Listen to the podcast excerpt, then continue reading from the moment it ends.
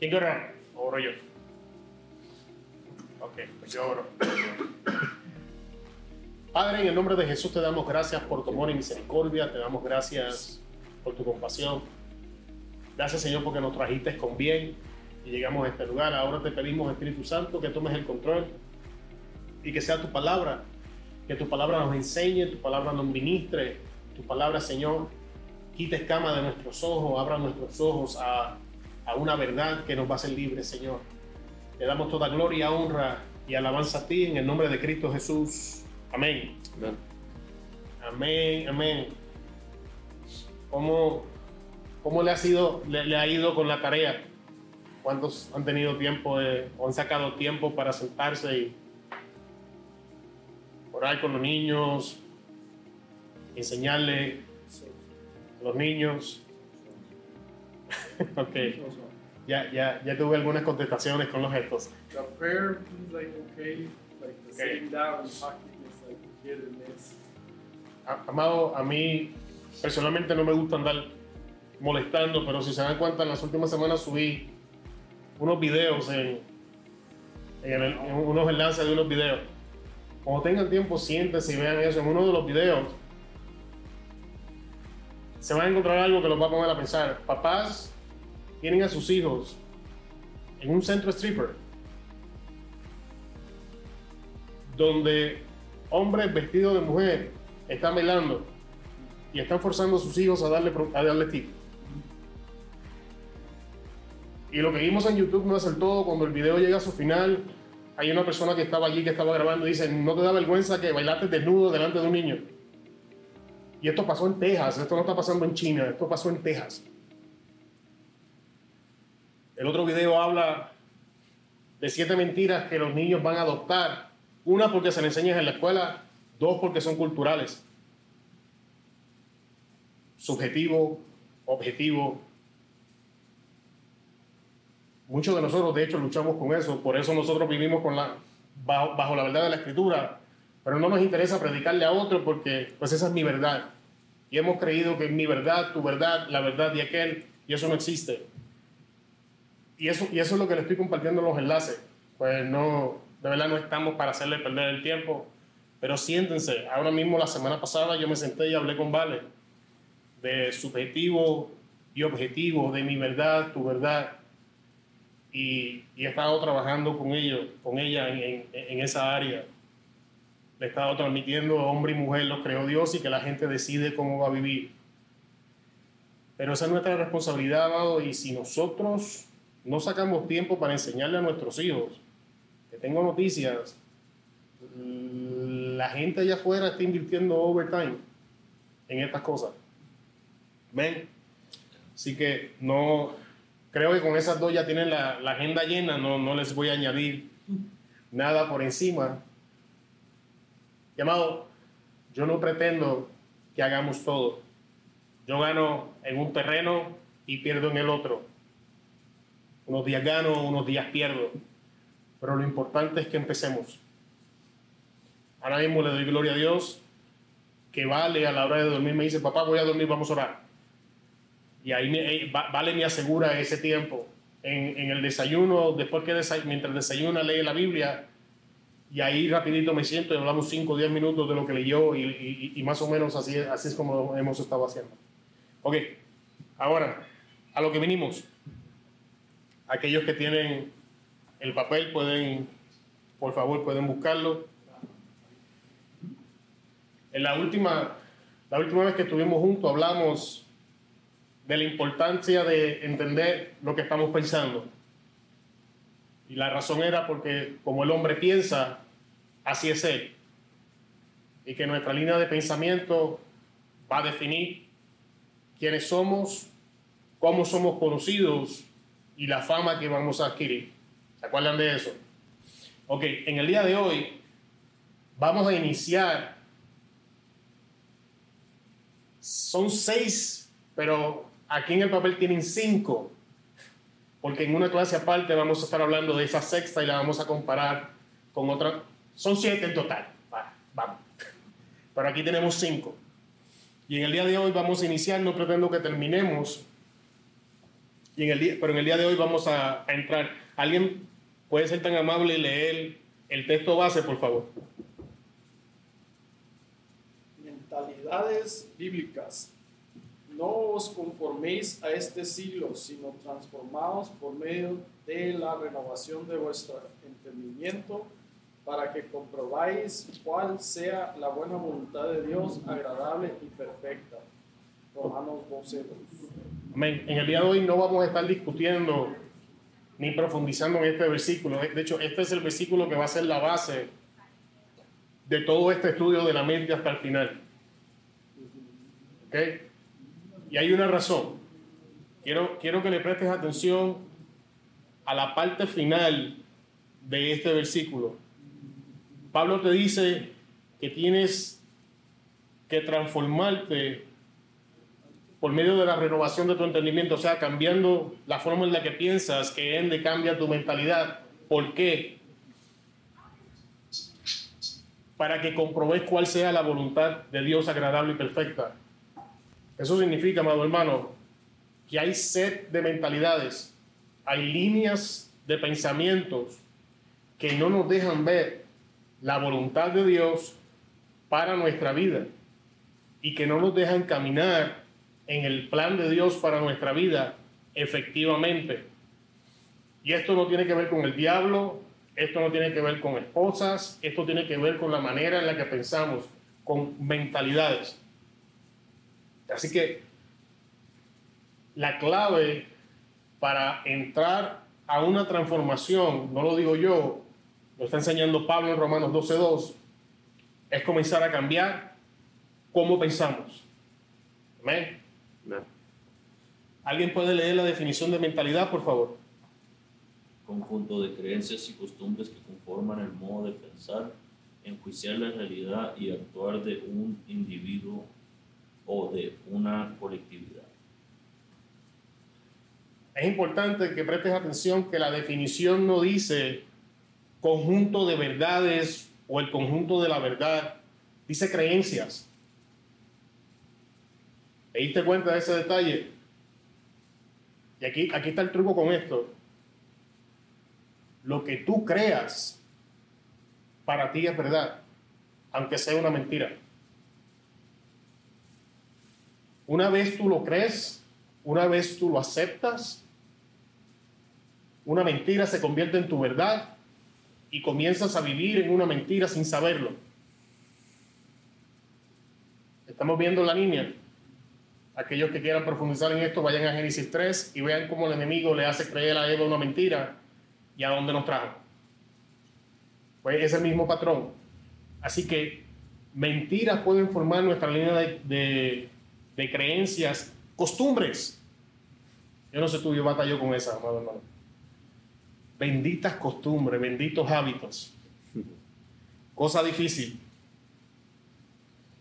Y el resto de la, el resto de la definición se, se explica por sí mismo. Vamos a entrar a la primera definición que es carnal o natural.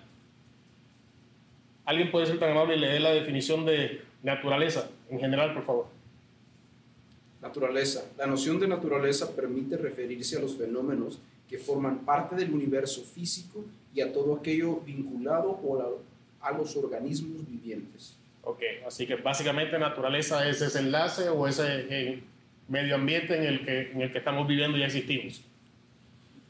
¿Alguien puede leer ahora naturaleza humana? Así pues, existe el concepto de naturaleza humana.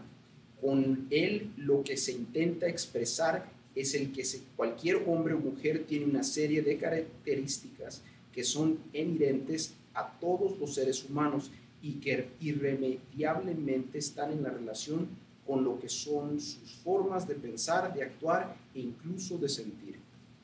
Y la parte que quiero que le prestes atención es a esa parte final de la definición. Y esto no es el concepto bíblico, este es el concepto regular de la palabra. Primera de Corintios 2.14. Y aquí vamos. Pero el hombre natural no percibe las cosas que son del Espíritu de Dios, porque para él son locura y no las puede entender porque se han de discernir espiritualmente. En Romanos 8, 6 al 7, Pablo hablando del mismo tema dice, porque la mente puesta en la carne es muerte, pero la mente puesta en el espíritu es vida y paz, ya que la mente puesta en la carne es enemiga de Dios, porque no se sujeta a la ley de Dios, pues ni siquiera puede hacerlo. Así que la primera mentalidad que vamos a estar hablando en el día de hoy es la mentalidad carnal o natural.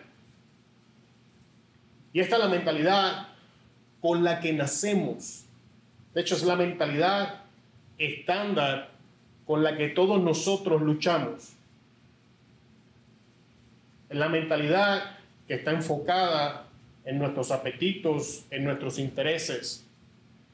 Es la mentalidad que está interesada en las interrelaciones, en su medio ambiente, en las creencias, en lo cultural. Y quizás ahora puedes entender un poquito mejor, simplemente por la definición de la palabra, por qué Pablo enseña que la mente natural no puede entender las cosas que son del espíritu. ¿Por qué? Porque las creencias generales, culturales, el movimiento sociocultural y la verdad de la escritura se contradicen. Están en dos planos totalmente distintos. Lo que significa, amado hermano, que aún en nosotros mismos vivimos en cierto tipo o hasta cierto punto experimentamos una contradicción en nosotros mismos. En un momento puedes estar pensando en adorar, en adorar a Dios y en lo que el diablo se arranca una pestaña, estás pensando en arrancarle la cabeza al desgraciado que está delante de ti porque no se mueve. Amén. Pues estás pensando decirle cuatro cosas a fulano porque te pisó un callo o, qué sé yo. Y, esta, y tenemos que entrar en paz con esta dualidad. Pues esta dualidad no va para ningún sitio. Vamos a estar trabajando esta mente carnal, esta mente natural, de aquí hasta que Cristo venga. Pero tenemos que entender, de hecho en el capítulo 7 de Romanos, Pablo profundiza eso, que es el capítulo donde dice, miserable de mí, ¿quién me librará de este cuerpo de muerte? Porque no hago lo que quiero, sino lo que no quiero, eso hago, y si no hago lo que quiero, si, si no hago lo que quiero, sino lo que no quiero, y eso hago, entonces no lo hago yo, sino el pecado que muere en mí. Está hablando de la mente carnal, está hablando de esto. ¿Ok? Y esta dualidad en la que nosotros vivimos no va a desaparecer. Así que tenemos que entender que nosotros mismos y en nuestra forma de pensar hay una, hay, hay, hay una mentalidad que se va a oponer a la palabra. Y más adelante, cuando hablemos de fortaleza, te va a hacer sentido más lo que te estoy diciendo cuando profundicemos en eso. Es por eso que resistimos ciertas enseñanzas bíblicas. Es por eso que resistimos ciertas verdades escriturales. No importa quién las enseñe, no importa quién las predique, no importa lo que nuestro corazón nos diga, las resistimos. Y la razón por la que resistimos es porque la mente natural en nosotros no las entiende, no las puede procesar. Hablando del mismo tema, en Romano, Pablo no usa la mente natural, sino que usa la mente carne. Y ahí le puse dos definiciones que son las que vamos a estar usando para entender este versículo. Tenemos soma y tenemos sarx. Y aunque se relacionan, son distintas. Soma debe de distinguirse de esto porque simplemente significa cuerpo. ¿Ok? Soma es el término que Pablo utiliza cuando dice, ¿acaso no sabes que tu cuerpo es templo del Espíritu Santo? Está hablando de soma. ¿Por qué? Voy, a decir esto, pero yo tengo problemas cuando la gente hace esto. Estoy luchando con mi carne. La, el término carne, te lo voy a demostrar yo mismo, no tiene que ver nada con tu cuerpo. tú no estás luchando con tu cuerpo. De hecho, te lo voy a demostrar. ¿Cuándo tú has visto a alguien muerto que salga a pecar? A menos que sea un zombie, vamos a salir de Resident Evil, vamos a salir de esos. Vamos a salir de Call of Duty, vamos a. no lo vas a ver. Porque quien peca no es el cuerpo, es el alma. Así que no podemos permanecer en esto porque contradecimos la escritura, porque la escritura enseña que tu cuerpo, mi cuerpo, es el templo del Espíritu Santo. Así que o mi cuerpo es el templo del Espíritu Santo o es la carne que me lleva a pecar. Pero no puede ser los dos. ¿Ok? Ahora, el otro término es sarx. Probablemente se describa mejor como específicamente nuestro estado humano mortal caído, actual. Es decir, y aquí está la parte donde, donde me refería, el cuerpo humano, pero no quedes ahí, sus necesidades y deseos físicos que si no se controlan conducen a actos y motivos egoístas. Así que SARS, amado hermano, es la naturaleza en nosotros que es movida por nuestros apetitos. Ok, vamos, de nuevo a Génesis. Me vas a escuchar yendo mucho Génesis porque Génesis significa comienzos. Y en el libro de Génesis somos expuestos por primera vez a muchos principios y hay una ley bíblica que se llama la ley de la primera vez que dice que cuando eres expuesto a algo en la Biblia por primera vez te da como un blueprint de cómo eso va a funcionar en el resto de la escritura. ¿Ok? Cuando vamos a Génesis 3,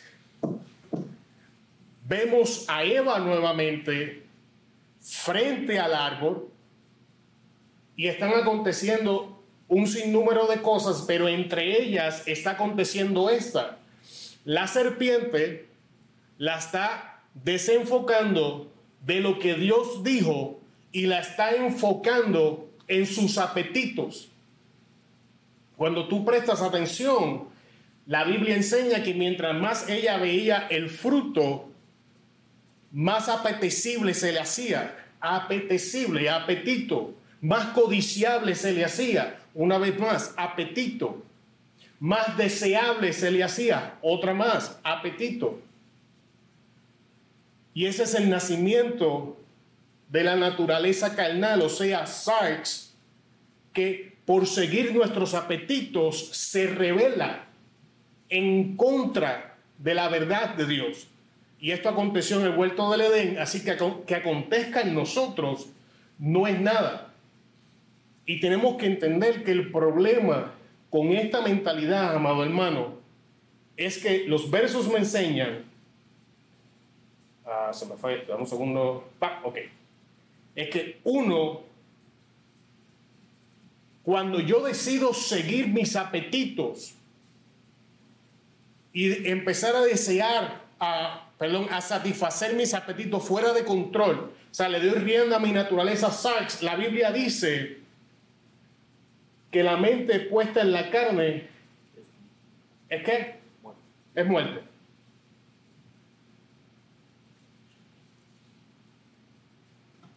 Esta es la naturaleza o esta es la mentalidad que normalmente abre las puertas a nuestra vida al pecado. Cada vez que nosotros cedemos ante la tentación, sea cual sea el nombre de esa tentación, realmente lo que hicimos es que soltamos la, la verdad de la palabra y satisfacimos nuestro apetito en esa área. Y muchas veces nuestro apetito incluye miedos, temores, porque son parte de nuestra naturaleza. ¿Alguien me sigue? Pero lo veo mirando, me estoy muy asustado. ¿Alguien, tiene, ¿Alguien quiere decir o preguntar algo? ¿No? Ok.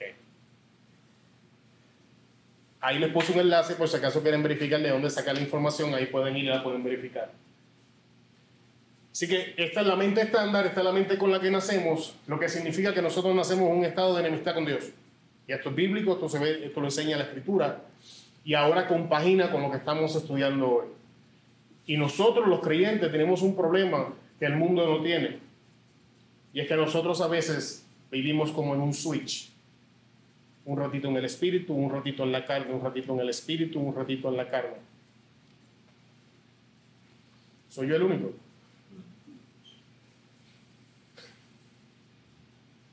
Entonces, estás viendo el conflicto. Romanos 7. Ese es el conflicto. Esa es la dualidad que yo quiero que tú veas en esta mentalidad carnal. Porque cuando entremos a la mente de doble ánimo, esta mente te va a hacer mucho sentido. La próxima mente, de todas las mentalidades que vamos a estar cubriendo en, en, esta y la próxima reunión, esta mente es la mentalidad más peligrosa de todas. Es una mentalidad que no quieres, no la quieres, porque es la única mentalidad que Dios entrega. La mente carnal es la mente con la que nacemos en nuestro estado caído, pero la mente que vamos a discutir no se nace con ella. Dios entrega a las personas a esta mentalidad. Si alguien puede leer, por favor, Romanos 1.28 como ellos no tuvieron a bien reconocer a Dios, Dios los entregó a una mente depravada para que hicieran las cosas que no convienen. Ahora escucha cómo lo dice la reina Valera Gómez. Y como no les pareció retener a Dios en su conocimiento, escucha, Dios los entregó a una mente reprobada para hacer lo que no conviene. Y esta mentalidad, amado hermano, es la peor mentalidad. Pues, acabo de leer la evidencia bíblica de que ¿quién da la mentalidad? Dios. O sea, tenemos, tenemos que entender que la gente, la gente que opera en esta mentalidad no sabe que está operando en ella. Pero antes de entrar en eso, vamos a ver qué significa depravado. Depravado que se considera fuera de lo normal o de lo moralmente aceptado, especial en el terreno sexual. Pero escucha esto, demasiado viciado en la costumbre. Escucha, y como ellos no tuvieron bien a reconocer a Dios, significa que esta mente tiene una serie de condiciones para ser aplicadas. Lo primero es que las personas que tienen esta mente, estamos hablando en la sección de depravado ahora, aunque es casi igual a la reprobada, tienen que haber sido expuestos a la verdad. Porque la palabra dice, y como ellos no tuvieron a bien a reconocer a Dios, significa que en algún momento el conocimiento de la verdad los alcanzó y ellos decidieron no reconocerlo. Amado, no es mi costumbre, pero te voy a dar un consejo, y este consejo es para todos nosotros, yo incluido. Tengamos cuidado cuando comenzamos a rechazar la verdad de la escritura para hacer lo que nosotros queremos porque esa es una de las condiciones para terminar en este tipo de mentalidad. ¿Cómo sabemos que alguien está en un estado de depravación? Porque comenzamos a vivir fuera de lo que es la norma moral. Significa que si estamos dentro de la iglesia, nuestro estilo de vida va a comenzar a salir fuera del estándar de la vida que un creyente debe de tener. Pero eso, eso son nosotros los creyentes, pero cuando alguien lo hace estando en el mundo, su estilo de vida es aborrecible aún para aquellos que están fuera del mundo, sea dentro de la casa de Dios o sea en el mundo, en ambos lados, la señal es la misma. Las personas que sufren esta mentalidad van a comenzar a vivir fuera de los parámetros de lo, de lo moral. Y aunque incluye lo sexual, no se limita a lo sexual. ¿Ok? ¿Cuál es el otro problema con esta mente? El otro problema con esta mente es que están destinados a hacer cosas que no convienen. Las personas que reciben esta mentalidad no pueden discernir, no pueden separar entre qué quiero hacer y qué debo hacer, porque su mente solo procesa quiero hacer. No importa si lo que yo quiero hacer me va a traer problemas. No nos detenemos a pensar si esto que yo voy a hacer me beneficia. Porque si somos honestos, no todos nuestros apetitos nos benefician.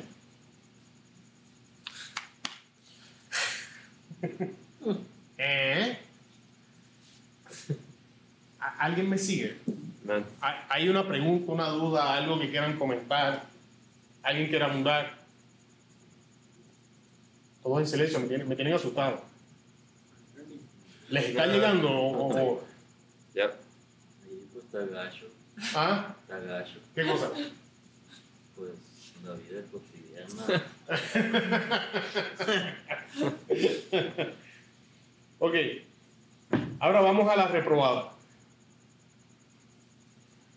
Mira. Oh, perdón. El nuevo diccionario bíblico ilustrado define depravado como corrupción moral del hombre a tal grado que se, se inclina irresti- irresistiblemente hacia el mal. ¿Ok? Ahora vamos a la, a la parte reprobada. ¿Alguien me puede decir qué es reprobado? Feo, Feo. Fallar. no le hiciste. No la hice. ¿Alguien más? No la cuajaste. No la cuajaste. ok. Pues mira. Reprobado. Que no ha aprobado un curso o un examen. No aprobar.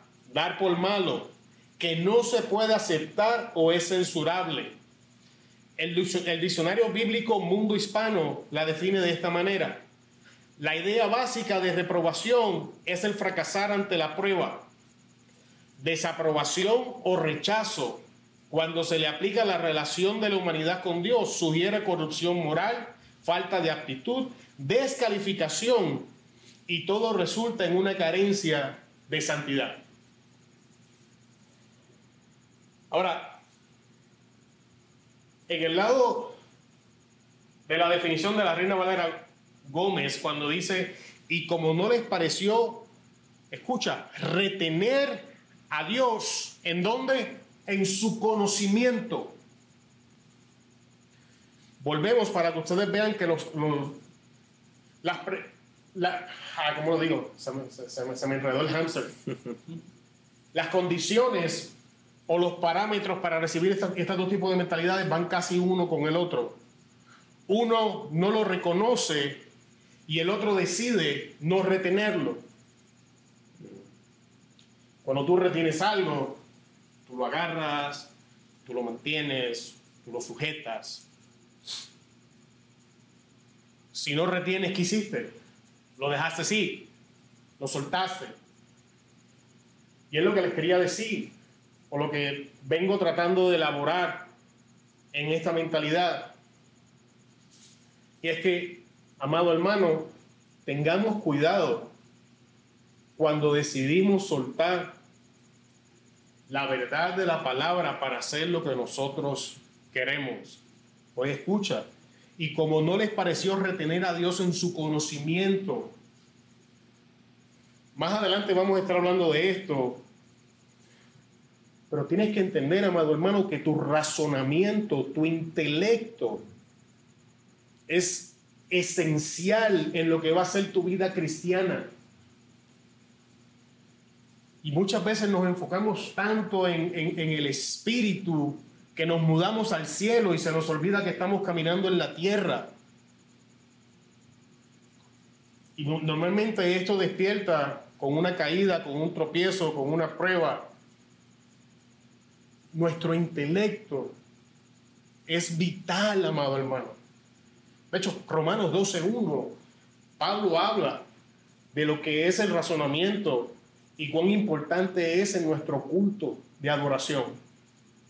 Cuando tenga tiempo, vea Romanos 12.1, que es el versículo antes del que leímos, y te vas a dar cuenta de lo que Pablo habla. Pablo usa la palabra racional, o sea, razón.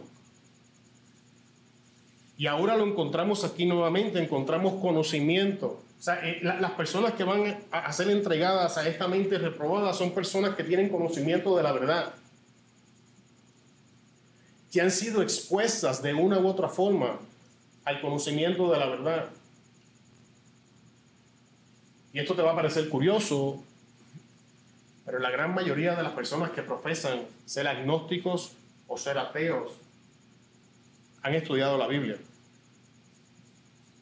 Semestre pasado yo estuve tomando la, la clase de... Semestre pasado, hace como dos semestres atrás, perdón estuve tomando una clase, el profesor era homosexual, lleva casado yo no sé cuántos años, y lo primero que le dice, que, que nos deja saber es que él tiene un doctorado en teología.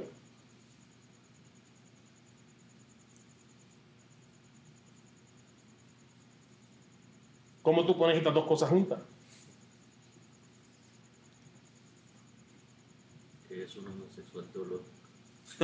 es un homosexual con un doctorado en teología que decidió rechazar, la verdad. Y ahora está abierto a toda clase de religiones.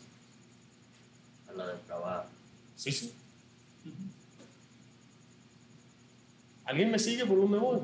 Y, y esto, amado hermano, yo hablaba con Jerry, es lo que se van a encontrar sus hijos y mis hijos cuando lleguen a la universidad. Si tú no te sientas con ellos, esta gente se los va a comer vivo. Porque este loco tiene un doctorado en teología.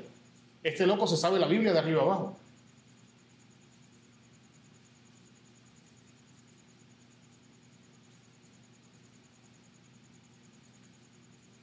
Sin embargo, su vida y la forma en la que él ha decidido vivir rechaza por completo la veracidad de la palabra que él conoce. Ambos versos son aplicables que de hecho es, es lo que Pablo enseña más adelante en estos capítulos. Dice, y profesando ser sabios se hicieron necios. Y más adelante, y, más adelante dice, y los hombres dejando el uso natural de la mujer se volvieron unos contra otros en su lascivia y las mujeres hicieron igual manera. Y esto es lo que está aconteciendo, la mente reprobada es lo que estamos viendo en el mundo. Dios ha entregado al mundo una mente reprobada después de ser expuesta. Hoy es bien difícil que alguien no haya escuchado la palabra o haya sido expuesto a una predicación de una forma, manera o razón.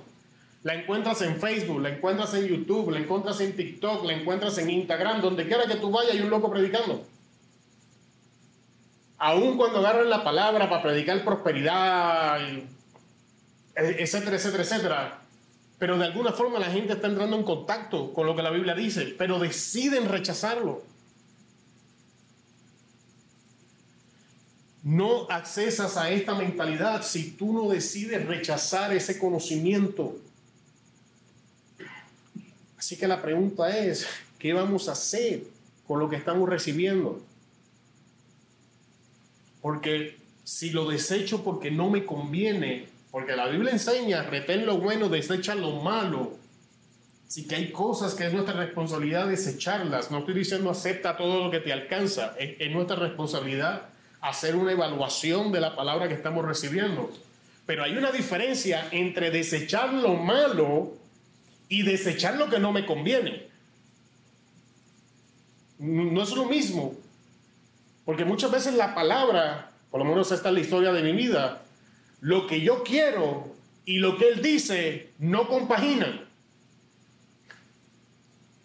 Y yo tengo que tomar una decisión. Desecho lo que él dice para hacer lo que yo quiero o desecho lo que yo quiero para hacer lo que Él dice. Y ese es uno de los conflictos más difíciles para nosotros los creyentes, que le pueda abrir las puertas a este tipo de mentalidad. Y para finalizar con esta mentalidad, volvemos, Dios los, Dios los entrega y una vez más vemos que dice, para hacer lo que no conviene. Así que una, una de las señales que una persona está operando en esta mentalidad es cuando tú comienzas a verlo desde afuera y todas sus decisiones son malas. Comienza a tomar, y, y no estoy hablando de una temporada, estoy hablando de que permanentemente, yo no sé tú, yo he hablado con gente que le presento la evidencia bíblica y no les entra. No les entra. La rechazan. Y yo fui parte de eso por 13 años. Y todas mis decisiones fueron exactamente. Me caía preso, me iba a los hogares y salía y desde el día uno comenzaba a tomar todas las decisiones que no me convenían. Pues estaba operando en una mente reprobada. Estaba operando en una mente depravada. Lo bueno es que Dios tiene misericordia. Y si nos arrepentimos, la mentalidad cambia. Vamos a movernos a lo que sigue. Corrompida. ¿Quién puede leer Tito 1.15? Todas las cosas son puras para los puros, mas para los corrompidos e incrédulos nada es puro, pues aún su mente y su conciencia están corrompidas. Eh, corrompido, corrupto, podrido, deshonesto, pútrido, impuro, inmundo, sucio. Qué lindas cualidades. Se, se trata en trastornado, desordenar la forma en algo, echar a perder, enviciar, pervertir, depravar, nuevamente sabe la palabra, dañar, degenerar o pudrir. Ahora, el diccionario de la Biblia lo define de esta manera. El vocablo hebreo shahad significa daño y destrucción. La idea apunta a un proceso en el cual una cosa se ha dañado y está a punto de destruirse por completo o de perder su sentido de ser se relaciona con la muerte. Así que ambas definiciones aplican. Nunca has hablado con alguien que, que de verdad tienes que tener cuidado que estás diciendo porque le saca punta a todo lo que tú dices. tú, tú dices, métalo aquí, métalo allá, y la persona te mira, ¿what? Oye, estoy, estoy hablando de la maleta. Mente sucia, corrompida, o has estado hablando con alguien, o hemos estado nosotros en el lugar que la persona te está diciendo una cosa y tú no se la crees. No te la creo.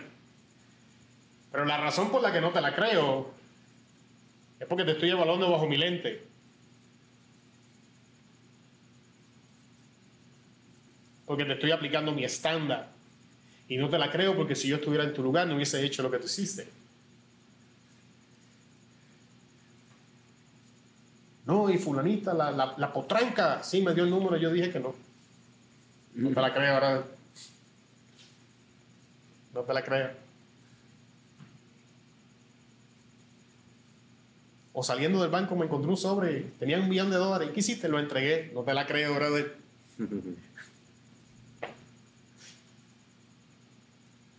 ¿Entiendes? Porque mi conciencia está corrompida. El problema que mi conciencia está corrompida.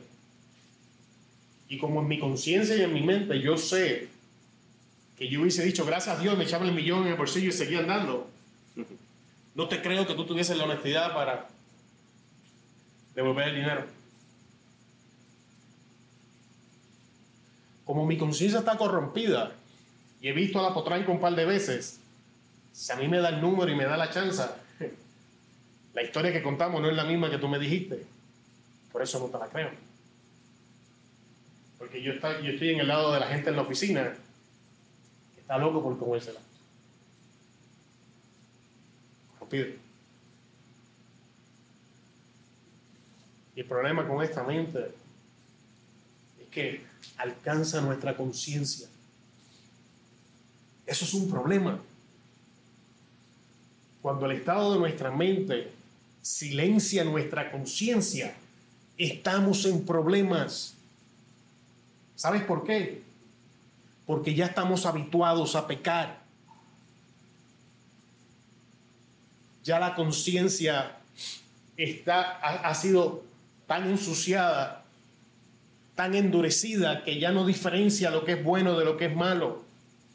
Pablo habla de la conciencia y dice que cuando aquellos que no creen hacen lo que es correcto es porque la ley de su conciencia le dice lo que es bueno. Y cuando perdemos eso, esa vocecita dentro de nosotros que nos dice, pues mucha gente enseña que la conciencia es la voz del espíritu, tengo problemas con eso, no, no, no estoy de acuerdo. Pues la voz de la conciencia se puede silenciar. El espíritu sencillamente decide dejar de hablar. No es lo mismo. Pero la voz de nuestra conciencia se puede silenciar. Ok, veo que estás procesando, comparte. No, estoy procesando. Eh, la diferencia entre la conciencia y el espíritu. Escucha, la conciencia es parte de mí. Por lo tanto, mi conciencia está sujeta, lo acabamos de leer en el verso, está sujeta a mi mentalidad. El estado de mi mentalidad va a llegar a mi corazón y eso va a establecer el estándar en el que yo trabajo en mi vida y esto, y esto entonces va a identificar y va a enviar señales a lo que es mi conciencia. Porque mi conciencia está diseñada para ayudarme a mantenerme en el equilibrio. Pero ese, ese, ese es el mecanismo de nosotros. El espíritu es otra cosa. El espíritu es Dios mismo, el Espíritu Santo dentro de nosotros, transmitiéndonos la verdad de la escritura, porque el espíritu, la Biblia me enseña que no habla otra cosa que no sea la escritura. ¿Me sigues? Entonces, la Biblia enseña, vamos a leerlo de nuevo, pues aún su mente y su conciencia están corrompidas.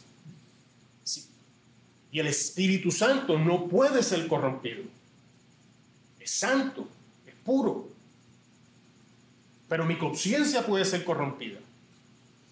Ahora, ahora estás viendo por qué tengo problemas con esa enseñanza.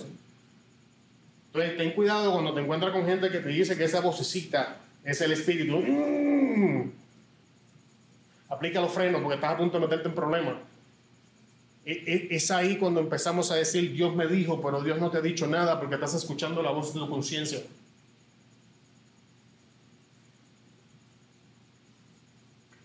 Y, esto pasa, esto es dentro de la iglesia, esto no lo vas, fuera de la iglesia no vas a escuchar a la gente, Dios me dijo. O sea, dentro, dentro de la casa de Dios esto es un problema no poder diferenciar la voz de mi conciencia y la voz del espíritu. ¿cuál es el problema de esta mentalidad? Que nos lleva a la muerte. ¿Por qué nos lleva a la muerte? Uno, mi, mi conciencia que está diseñada para mantenerme despierto en mi caminar y alerta a cuando estoy a punto de meter las patas. En el caso de Spider-Man sería el Spider-Sense ese ¿Cómo decía él? Que mi, mi, sentido araña está activado. Ahí está, que yo no lo puedo decir, se me enreda la lengua. No me echen carrilla, hombre. y ese sería como, como tu spidey sense, tu conciencia. Pero entonces el espíritu es otra cosa. El, espíritu va por encima de la conciencia y te deja saber literalmente lo que es la verdad de lo que tenemos que hacer. Pero ese no es el tema en el día de hoy, por ahí no vamos a entrar. Pero alguien entiende el problema con esta mentalidad, que nos ensuciamos tanto, que eso alcanza el estado de nuestra conciencia y ya no podemos discernir si lo que estamos haciendo está bien o está mal. Y por ende esto lleva a la muerte. En algunos casos la muerte física. Pero ¿cuánto han escuchado al, al esposo o a la esposa que perdió su matrimonio por un adulterio que dice, yo no quería perder mi matrimonio. Sin embargo, tomamos todas las decisiones equivocadas que nos llevaron a esa posición. O yo no quería perder mi trabajo. Eso es muerte. murió la relación. Probablemente la corrupción de mi conciencia mató una oportunidad, mató una promoción, mató un ingreso. Vamos a ver muerte como el punto final de algo. ¿Y qué es lo que enseña? La definición dice que se relaciona con la muerte y que las personas que tienen esta práctica van en el camino de echarse a perder, enviciarse, pervertirse, depravarse, dañarse, degenerarse y pudrirse. Y esos son los frutos de esta mentalidad. Y creo que es una mentalidad peligrosa que nosotros debemos prestarle atención, hacer una evaluación, cómo se encuentra mi conciencia. ¿Está mi conciencia sensible a lo que la escritura dice? Forma muy sencilla. Si el mero hecho de pensarlo te incomoda, pasar, dale un checkmark, está bien. Pero si te pasó por encima sin que te molestara, tienes un red flag de que debes de hacer una evaluación. ¿Ok? Vamos a lo que sigue.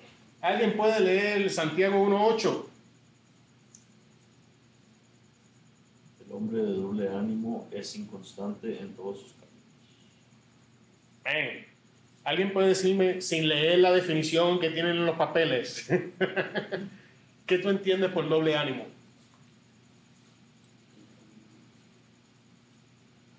Que haces las mismas cosas, haces lo mismo, te va y te vienes, es igual. ¿Te va y te viene? Si dices, ah, pues está mal, pero es ok. Todo bien. Cuando estás con un tipo de gente, haces lo que ellos hacen, cuando estás con nosotros, haces Dos comportamientos. ¿Alguien más? Profe Santiago, está ya ahora calladito. ¿Quiere, ¿Quiere compartir algo? No, madre, la iglesia pues también es de ánimo. Una persona aquí Dos estilos de vida, dos formas de vivir totalmente distintas. ¿Qué? ¿Perdón? Tibieza. Tibieza. Está buena. Robert Ambrose, que ha estado muy calladito. No estar estable. No es estable. Siempre se me olvida el nombre de Robert. Fredo. Fred. ¿Qué entiendes por doble ánimo? Doble ánimo es.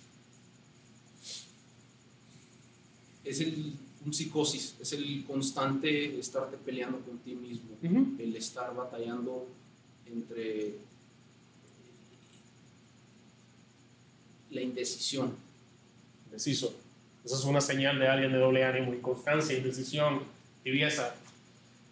Vamos a ver qué dice la definición. Mira, doble ánimo. Eh, no hablo griego, mi gente, así que vamos a ver cómo decimos esto. Dipsaico. No dije disaico, es dipsaico, algo así.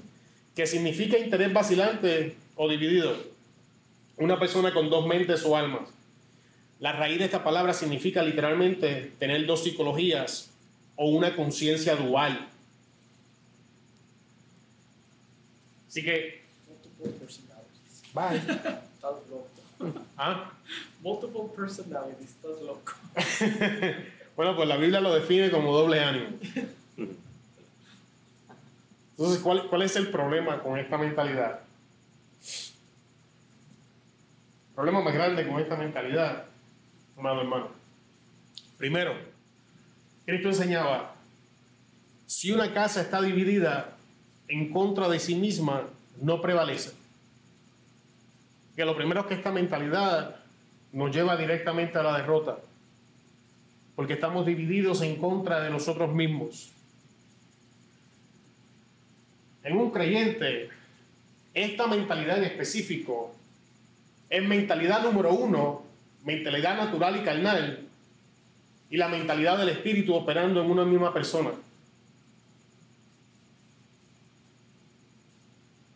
Pues la persona tiene la capacidad de prender y apagar el switch a voluntad, como decía Santiago, dentro de la iglesia, adoro a Dios, hablo como hablan los cristianos, cito la Biblia como la citan los cristianos. Si me das el púlpito, predico, si me das la oportunidad, enseño. Pero cuando salgo, apago el switch, me quito la, la, la, vestidura blanca, la dejo en la esquina y entonces me voy para el antro. Me echo una cheve, me fumo unos cigarros. Si me dejan me la llevo y todo bien. No tengo problemas con eso. Tibieza. Pero ¿qué sucede? Eventualmente esta, esta mentalidad va a traer una señal que tenemos que prestar atención y es la palabra inconstante. Ahora escucha,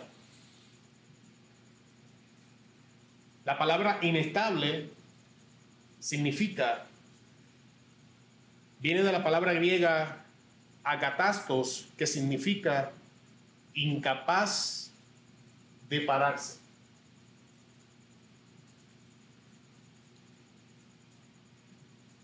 La gente que practica la mente de doble ánimo no es que no quieran, es que no pueden detenerse. Son inconstantes en todo lo que hacen. Y esto se manifiesta en formas curiosas dentro de la iglesia. Te voy a presentar una de ellas. Escucha. Hay gente que solo busca a Dios intensamente en medio de la prueba. Cuando llega la prueba, cuando llega la crisis, el switch en ellos se activa y ahí oran, ahí leen la Biblia, ahí se comprometen a ir a los servicios, ahí están activos en todas las cosas que tienen que hacer. Pero cuando se acaba la prueba, dejan de practicar las cosas que los sacaron de la prueba, apagaron el switch y volvieron a vivir como vivían antes de la prueba. Y una de las señales de esta gente es que viven de prueba en prueba, de crisis en crisis. ¿Por qué? Porque entonces Dios permite la crisis para que actives la mente correcta. Porque cada vez que te saca de la crisis, apagas el switch y tenemos esa mente dual. Eh, Lo estás viendo en vida práctica que no se mira tan bonito como se miraba en el papel. Hay otros que es lo opuesto. Solo buscan a Dios cuando todo está bien. Cuando todo le va bien, ahí están en la iglesia. Cuando todo está bien, ahí están citando la palabra. Cuando todo está bien, oran y dan gracias. Pero cuando las cosas no salen como yo quiero, saco a Dios por la ventana y empiezo a hacer lo que a mí me da la gana.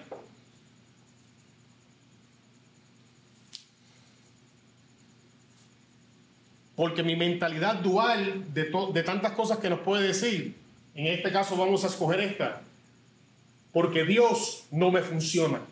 ¿Cuánta gente en el mundo tú conoces porque te han dicho eso?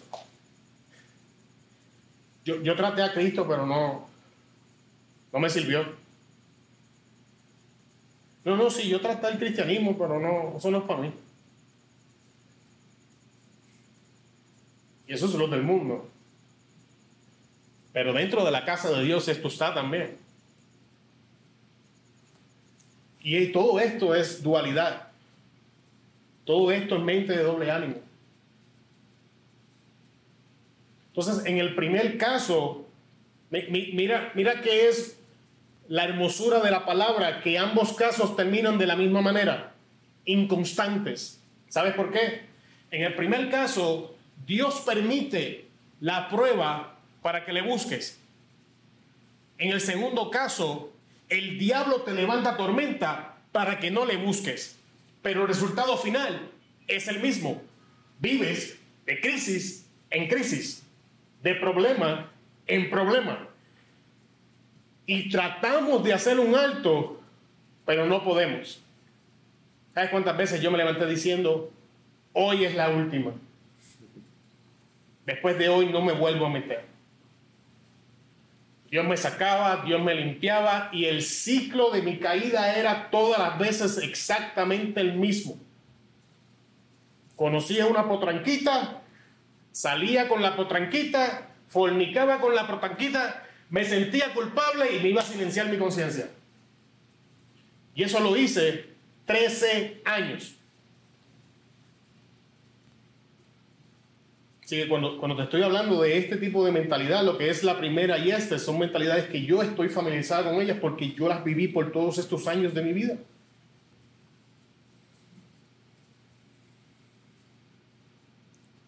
En un momento pensamos una cosa, en el otro pensamos otra.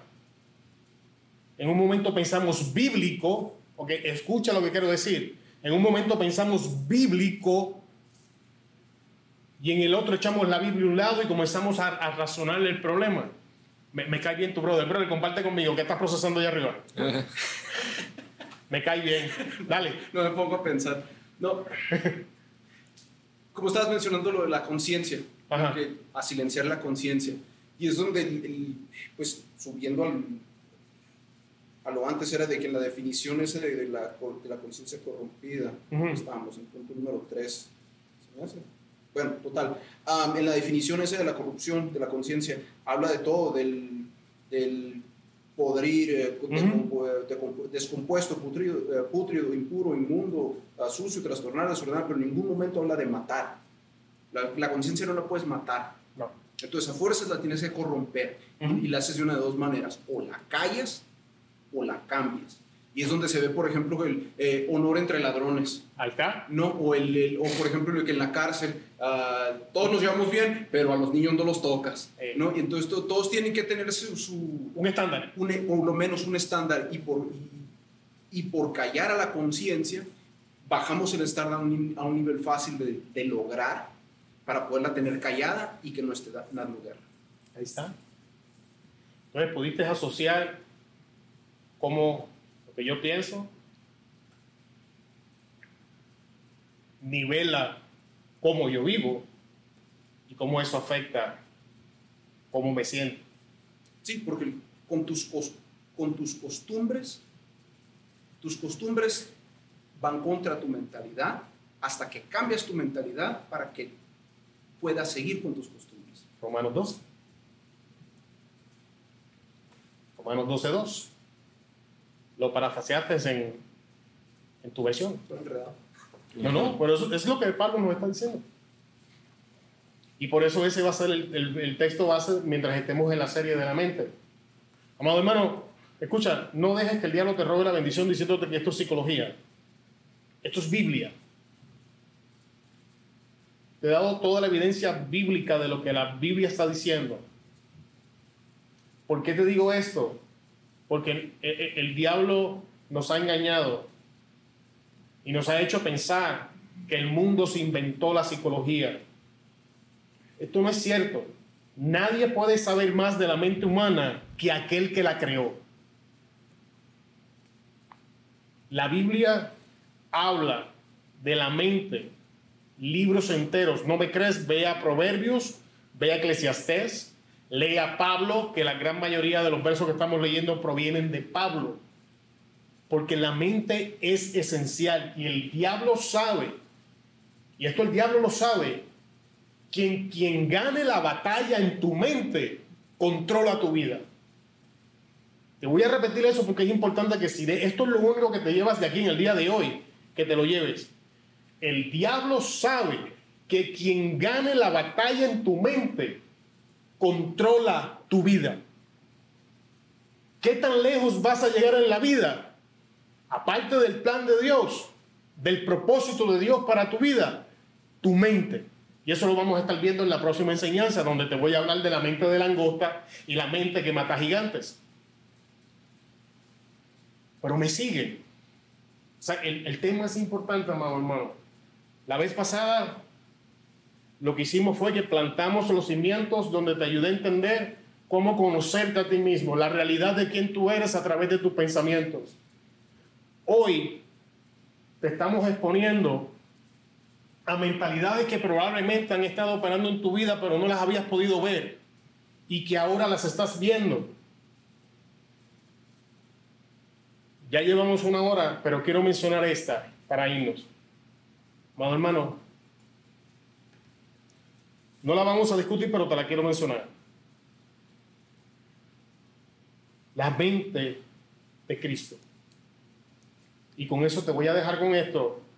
En las próximas dos semanas, estudia qué dice la Biblia de la mente de Cristo. Y en la próxima reunión vamos a estar hablando de la mente de Cristo, la mente de Saltamontes y la mente que mata gigantes. Y ahí vamos a cerrar las mentalidades. Y para la clase que va arriba vamos a empezar hablando de fortalezas mentales. Que es, si queremos progresar en nuestra sanidad interior y comenzar a alcanzar cosas que no habíamos alcanzado, es importante que entendamos estos conceptos. Porque cuando no los conocemos, operan en nuestras vidas y ni nos damos cuenta. Y a través de la escritura vamos a exponer estas cosas porque es el deseo de Dios que nosotros alcancemos todo lo que Él ha preparado para nosotros. Amén. Amén. Antes de irnos, comentarios, preguntas. ¿No? Ok. Entonces, la próxima reunión va a ser. Vamos a 25. Entonces, va a ser el sábado 9 de julio.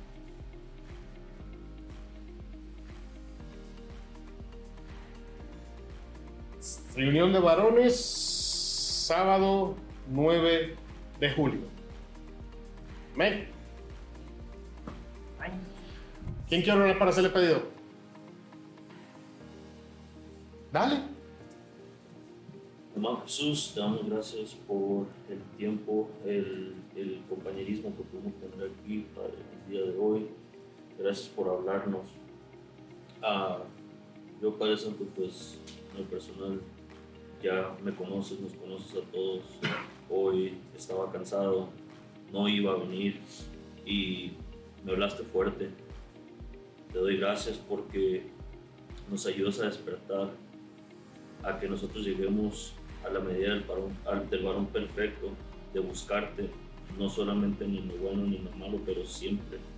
Danos, Padre Santo, un entendimiento sano y de, así como dijo el hermano Jorge, de abrazarlo y no desechar la verdad que eres tu Padre. Gracias por este tiempo. Te damos gracias por los que estamos aquí, los que no pudieron venir, abre las puertas, quita todo a cosa que esté en su camino, que no los haya dejado venir, para poder estar aquí juntos como, como guerreros. Padre. Te damos gracias. Amén. Amén. Amén.